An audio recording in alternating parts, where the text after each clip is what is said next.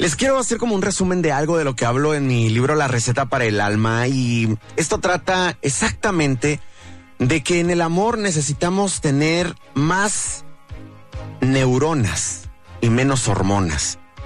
La verdad es que sufrimos por idiotas, discúlpame la palabra, en cosas del amor, por no querer darnos cuenta, por negarnos a abrir los ojos, por entercarnos en escribirle, por ejemplo, a quien pone en claro que no quiere responderte. Sufrimos porque extrañamos a quien no mueve un solo dedo por acortar la distancia para estar cerca de ti.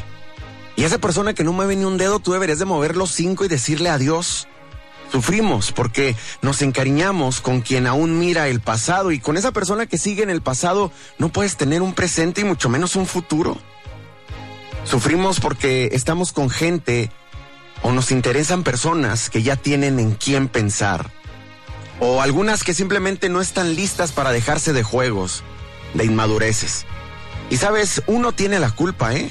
Por permitir que la soledad nos haga creer que los amores a ratos son mejores que nada, que es preferible estar con quien te busca solamente cuando quiere, cuando se aburre, cuando anda caliente, ¿verdad? Caray, estamos vendiendo nuestro cariño a un precio tan bajo que nos damos por bien servidos y responden el mismo día nuestro mensaje y estamos ahí pendientes de, ya le mandé el buenos días, a ver si ya lo leyó, a ver si ya me contesta, publiqué esto, a ver si me da like, a ver si ve mi historia. No manches, no te vendas tan barato. Y no empecemos con inmadureces, yo sé que cada quien tiene responsabilidades, está ocupado en su tiempo y tiene cosas que hacer, pero también sé que uno le hace espacio y si es necesario le agrega horas al día para las personas que le tienen importancia. Y sí, uno sufre y sufre por idiota, como te digo, por andar confundiendo atracción, andar confundiendo unos fajes, una noche de copas, calenturas, con amores bonitos. Andas buscando en las camas lo que sea en cafeterías.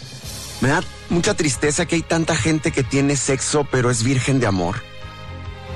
Están solos, están huecos.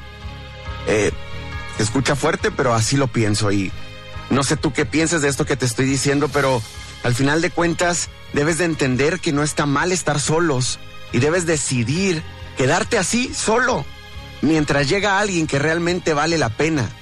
Porque lo más feo de esto es que sigues aceptando amores que te quitan las ganas de enamorarte y al final de cuentas te rompen el corazón. Y una vez que te rompen el corazón, andas repartiendo los pedazos.